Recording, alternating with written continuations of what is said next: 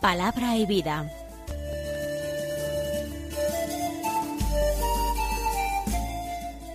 Con el padre Manuel Horta desde Sevilla.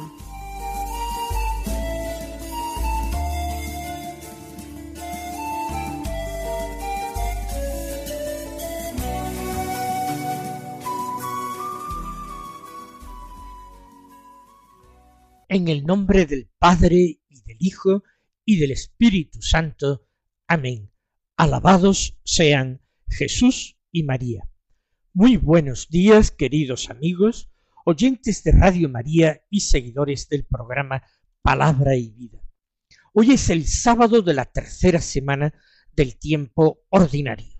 Este sábado es día 29 de enero. Vamos llegando poco a poco al final de este primer mes del año. Por ser sábado es el día consagrado al recuerdo de María y el mejor homenaje que le hacemos a ella, a nuestra madre, a nuestra reina, es el imitarla, imitar su actitud frente a la palabra de Dios, acogiéndola en su corazón, dándola a luz desde su seno. Vamos a escuchar la palabra de Dios que se proclama en la liturgia de la misa del día. Y en primer lugar, la primera lectura, que ya sabemos es del segundo libro de Samuel, del capítulo 12, los versículos 1 al 7 y 10 al 17, que dicen así, En aquellos días el Señor envió a Natán a ver a David, y llegado a su presencia le dijo, había dos hombres en una ciudad, uno rico y el otro pobre.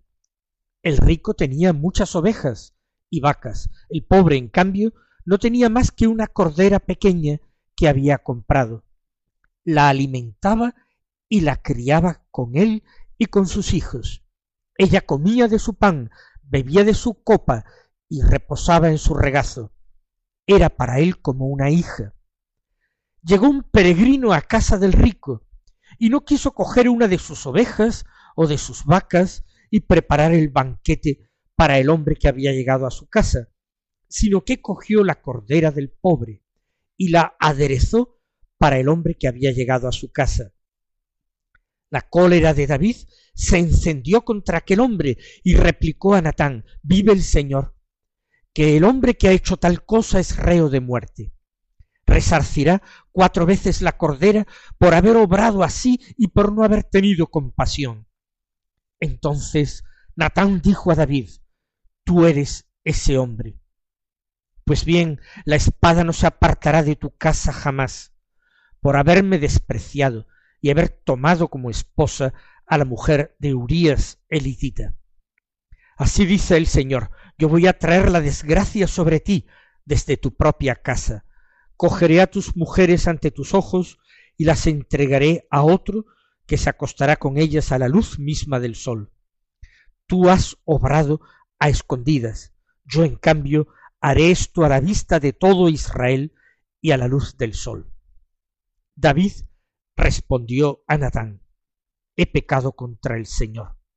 Y Natán le dijo, también el Señor ha perdonado tu pecado, no morirás. Ahora bien, por haber despreciado al Señor con esa acción, el hijo que te va a nacer morirá sin remedio. Natán se fue a su casa. El Señor hirió al niño que la mujer de Urías había dado a David y cayó enfermo. David oró con insistencia a Dios por el niño, ayunaba y pasaba las noches acostado en tierra. Los ancianos de su casa se acercaron a él e intentaban obligarlo a que se levantara del suelo, pero no accedió, ni quiso tomar con ellos alimento alguno. Hemos escuchado ese episodio que sigue al pecado, o mejor dicho, los graves pecados de David. Y pienso que podemos extraer algunas enseñanzas, podemos extraer algunas ideas que muevan nuestro corazón y hagan brotar en él la chispa de la oración. Una oración de súplica, una oración llena de contrición, pero también una oración que sea acción de gracias y alabanza a Dios. David es amado por Dios y sus gravísimos pecados no hacen que el favor de Dios se aparte de él. Dios lo amaba con sus bendiciones, con sus dones, con sus gracias. Ahora lo va a seguir amando en esa eh, separación que se ha producido entre David y Dios cuando David ha hecho caso omiso de los mandamientos del Señor y ha obrado según sus propias apetencias, eh, sin tener en cuenta, como digo, el querer de Dios, la voluntad de Dios. El amor de Dios por David se manifiesta en la búsqueda. Dios busca a David para que finalmente David, que es un hombre perdido, que se ha perdido, termine por encontrarse y encontrar de nuevo a Dios. Y el modo en que Dios consigue esta conversión es enviándole al profeta Natán para que le cuente una historia, una parábola. La narración tiene la virtud de que nos ayuda a nosotros los hombres a entrar en un marco en el cual nos situamos fácilmente y adoptamos un papel o nos identificamos con un, uno de los protagonistas o ejercitamos nuestro juicio y decidimos quiénes son los buenos, quiénes son los malos, para instintivamente ponernos siempre de parte de los buenos. En esta parábola del rico y del pobre, del rico que lo era en muchísimas ovejas y vacas, ganados, y el pobre que tenía sólo aquella pequeña cordera, el sentido común, el sentido de la justicia de David se subleva. Por eso aquella apasionada sentencia vive el Señor, que el hombre que ha hecho tal cosa es reo de muerte y resarcirá cuatro veces la cordera por haber obrado así. Es fácil entrar en la dinámica del cuento, de la narración. Es fácil inmediatamente darse cuenta de qué parte quiere uno estar. Lo que no siempre es previsible es la palabra de Dios que transmite en ese momento Natán a David. Tú eres ese hombre. A nosotros nos lo ha dicho el Señor seguramente en infinidad de ocasiones. Nosotros hemos visto dónde estaba lo que Dios quería, dónde se encontraba ese ideal en el que mi propio corazón soñaba, dónde estaba el bien, la belleza, la virtud, la justicia, pero la misma experiencia de San Pablo ha sido también la nuestra. Mi proceder no lo comprendo, porque no hago el bien que quiero, sino que el mal que no quiero, ese es el que realizo. ¿Quién me librará de este cuerpo de muerte, este cuerpo que me lleva a la muerte? Esa es nuestra experiencia, porque esa es la experiencia de todo pecador. Ya sean pecados graves o leves, pero ciertamente en la experiencia del pecado grave se ve con más claridad. Tú eres ese hombre.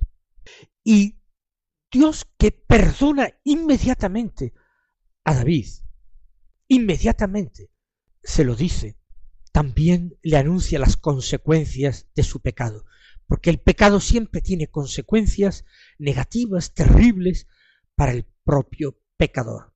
Dios anuncia esas desgracias para David y para su casa, para su descendencia. Traeré la desgracia sobre ti y desde tu propia casa. He pecado contra el Señor. Es el grito conmovedor del rey David. Y la palabra de Dios, a través de Natán, también el Señor ha perdonado tu pecado. Antes de que David haga penitencia, antes de que tome ninguna resolución, el Señor ha perdonado tu pecado, pero las consecuencias están ahí. El niño que va a nacer morirá sin remedio todo pecado y particularmente el pecado grave, tiene consecuencias negativas para nosotros. Que no es que Dios no nos las quiera ahorrar, sino que somos nosotros quienes nos hemos atraído esa desgracia, ese dolor, ese sufrimiento. En definitiva, nosotros podemos fijarnos en esos aspectos. En primer lugar, en la importancia del reconocimiento del mal que hicimos o del bien que dejamos de hacer. Para este reconocimiento nos ayuda particularmente escuchar la palabra de Dios, escuchar la Sagrada Biblia, el Antiguo o el Nuevo Testamento, todo nos lleva, nos conduce al mismo fin, al reconocimiento de nuestro propio mal y de la salvación de Dios. En segundo lugar, podemos fijarnos en lo inmediato del perdón de Dios. En cuanto yo hago ese reconocimiento desgarrador en el caso de David, pues en el momento en que se produce ese reconocimiento y ese dolor y ese rechazo de mí mismo, en ese momento en que del corazón brota este, esta afirmación, he pecado contra el Señor. Inmediatamente, Natán dice, el Señor ha perdonado tu pecado. Nunca se puede desconfiar de la misericordia cuando tan grandes crímenes encontraron tan rápidamente la misericordia y el perdón de Dios. Y en tercer lugar tenemos que considerar las consecuencias negativas de nuestro pecado, incluso después de que se haya producido el arrepentimiento, el perdón, la misericordia, pero como esas huellas de pecado van a seguir afectando nuestra vida, tendremos que aprender a convivir con ellas, tenemos que ejercitar nuestra paciencia y aceptarlas humildemente como parte del castigo merecido por nuestros pecados. Que en todo se haga la voluntad de Dios, que es una voluntad salvífica, que lleva al hombre a la vida, a la salvación.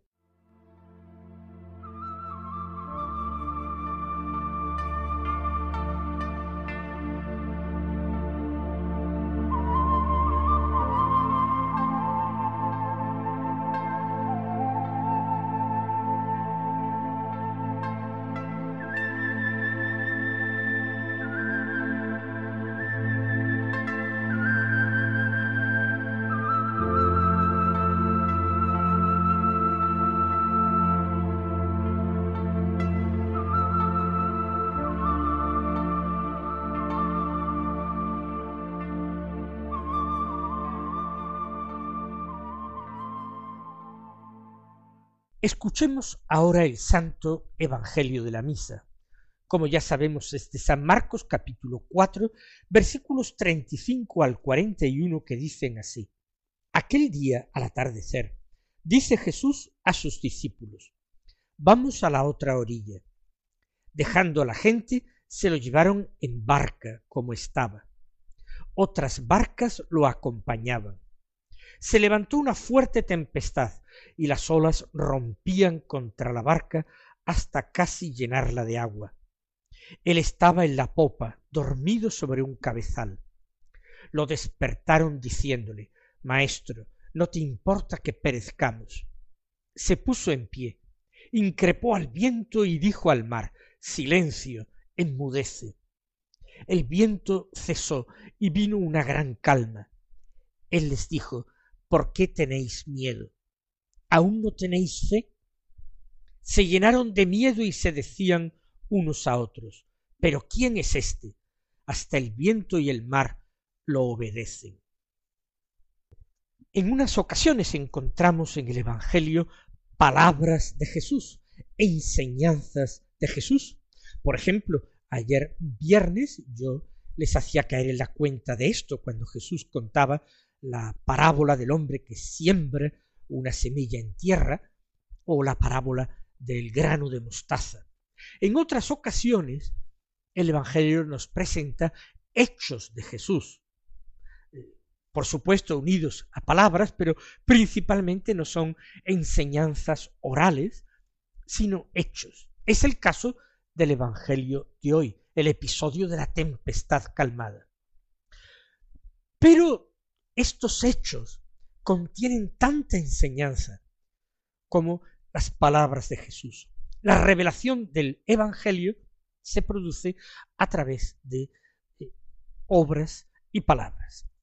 Además, el episodio de la tempestad calmada tiene un elemento simbólico o incluso alegórico muy fuerte, muy fuerte y muy claro, muy sencillo de entender y de interpretar por el lector del Evangelio.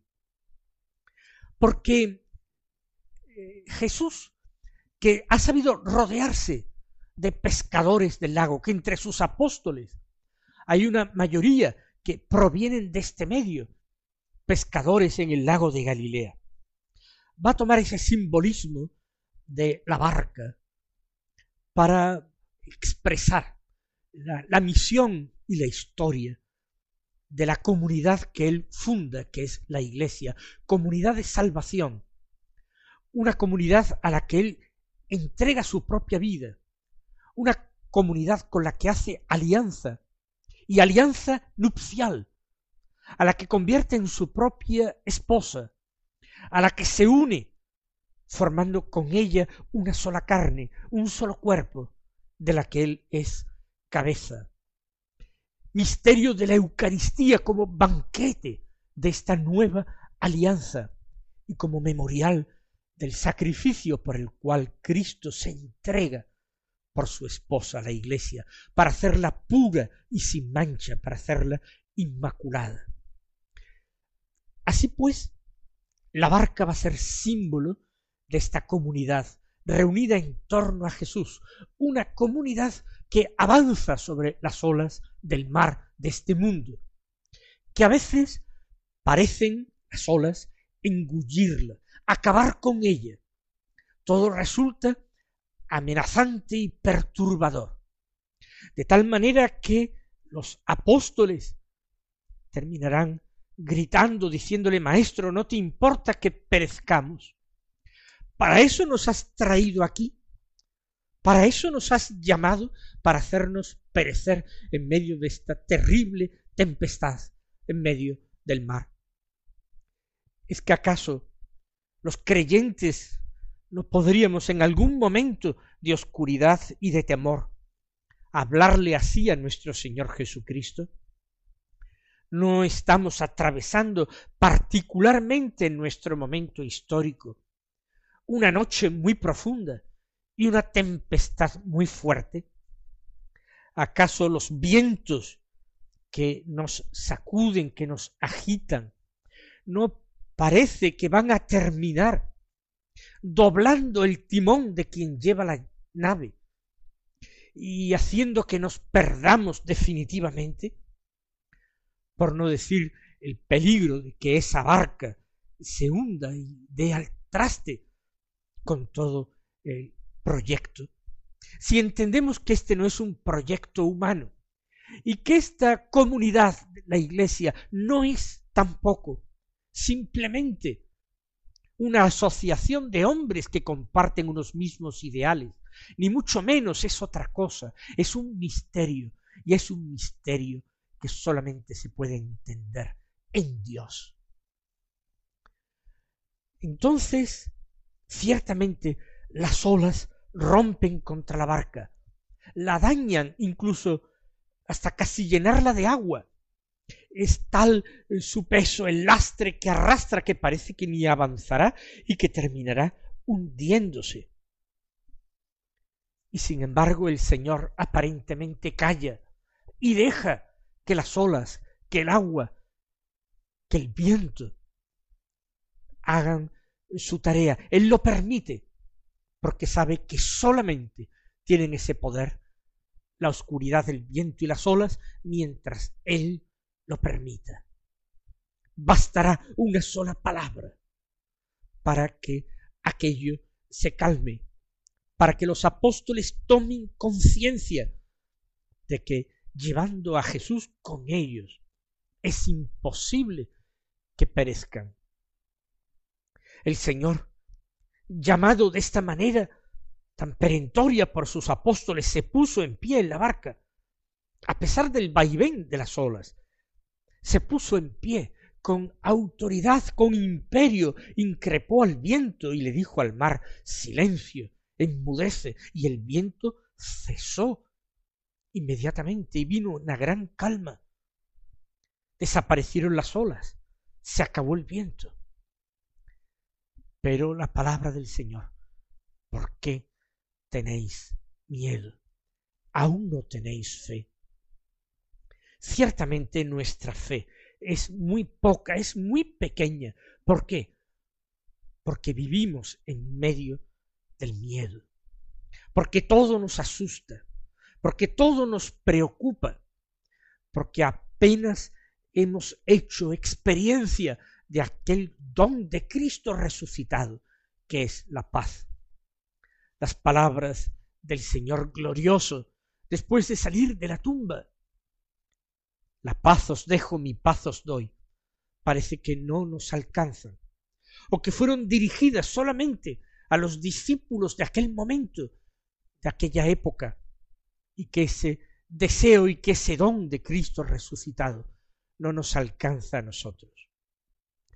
En definitiva, hombres de poca fe, ¿por qué tenéis miedo?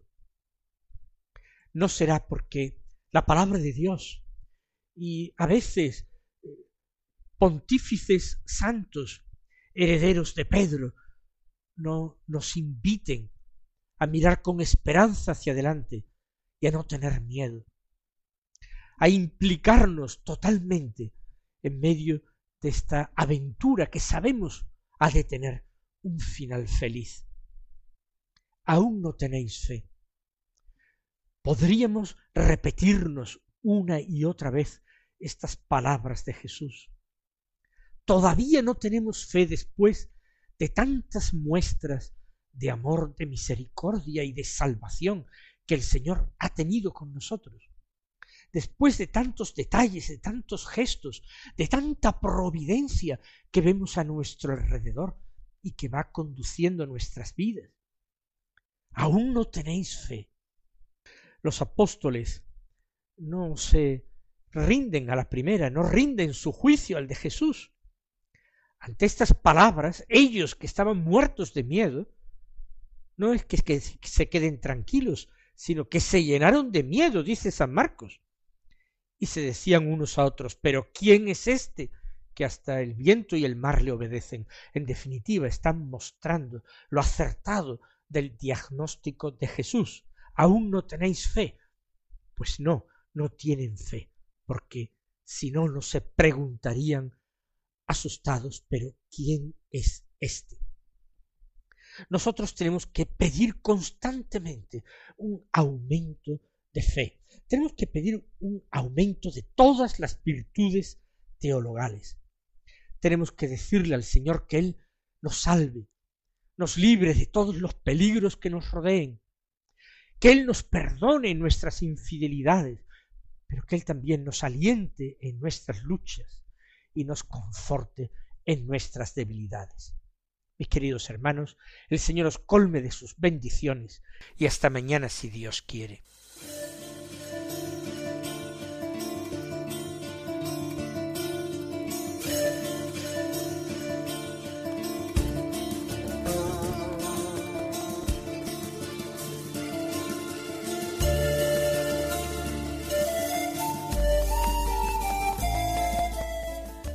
Concluye Palabra y Vida un programa dirigido desde Sevilla por el padre Manuel Horta.